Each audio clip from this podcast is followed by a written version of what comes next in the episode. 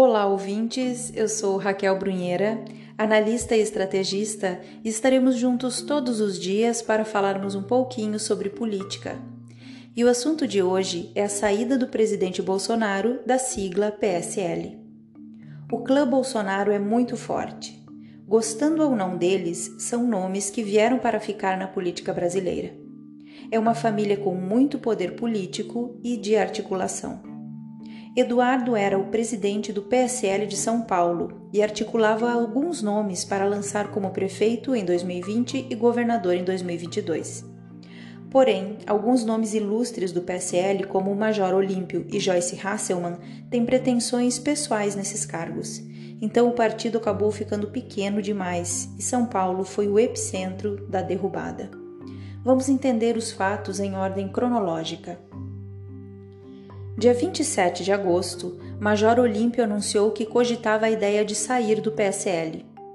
Dia 20 de setembro, Major Olímpio diz que fica no partido e quem deve sair é Flávio Bolsonaro.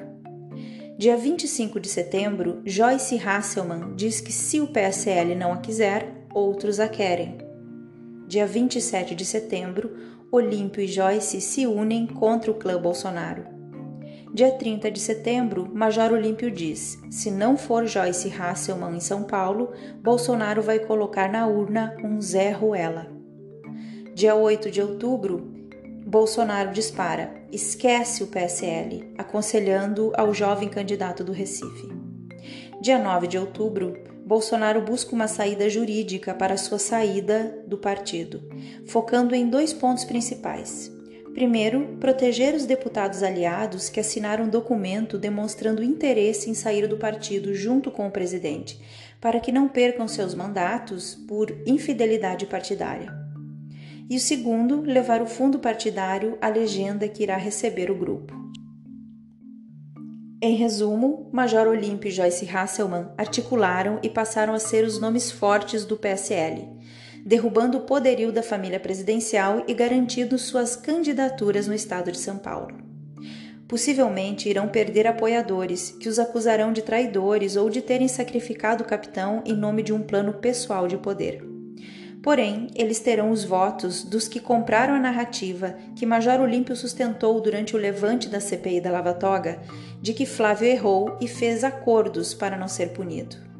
Só esse impasse já lança mais uma dúvida da real motivação da CPI da Lava Toga. Afinal, pode ter sido usada para a promoção do nome do major e da propagação do linchamento moral contra um dos membros da família Bolsonaro, justificando de antemão o que estava prestes a acontecer.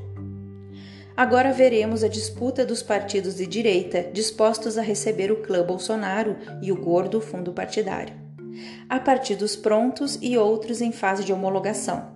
Talvez o presidente opte por permanecer momentaneamente numa legenda ou assuma definitivamente o comando de uma sigla. E olha que hoje não é nem dia 10 de outubro, o ano eleitoral mal começou. Eu sou Raquel Brunheira e até a próxima!